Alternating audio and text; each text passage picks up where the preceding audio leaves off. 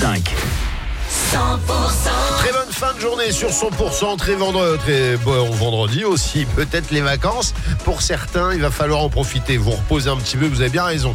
Il est 18h. Les tubes et l'info 100% Et c'est le retour de l'actu tout de suite avec Brice Vidal. Bonsoir Brice.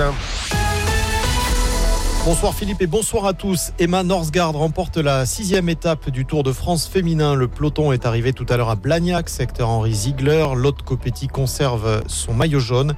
Pas mal d'animations et d'ateliers hein, ce soir, toujours du côté de Blagnac. L'usine d'enrobage à chaud continue de faire monter la température à Gragnag, près de Toulouse. Le préfet a demandé à Eurovia de revoir sa copie car les nuisances olfactives pour les riverains dépassaient les seuils autorisés. La filiale de Vinci qui refait la chaussée de l'autoroute hein, à 68 se serait mise en conformité. Les riverains continuent de dénoncer des nuisances insupportables. Plusieurs mains courantes auraient été déposées.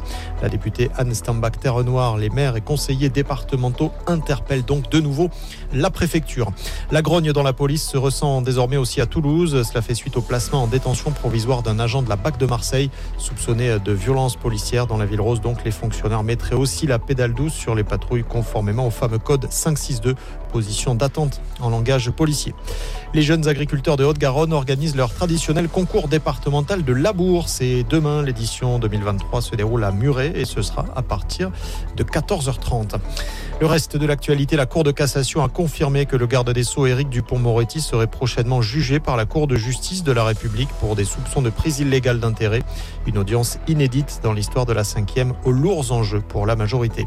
Un automobiliste de 21 ans a été placé en garde à vue dans les Yvelines où un accident impliquant une voiture et un bus de remplacement SNCF a fait deux morts et de nombreux blessés.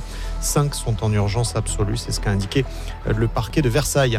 Et puis la France ne reconnaît pas les autorités issues du putsch mené par le général Abdourahman Chiani et considère Mohamed Bazoum démocratiquement élu comme le seul président de la République du Niger. C'est ce qu'a affirmé aujourd'hui le Quai d'Orsay, le ministère des Affaires étrangères français.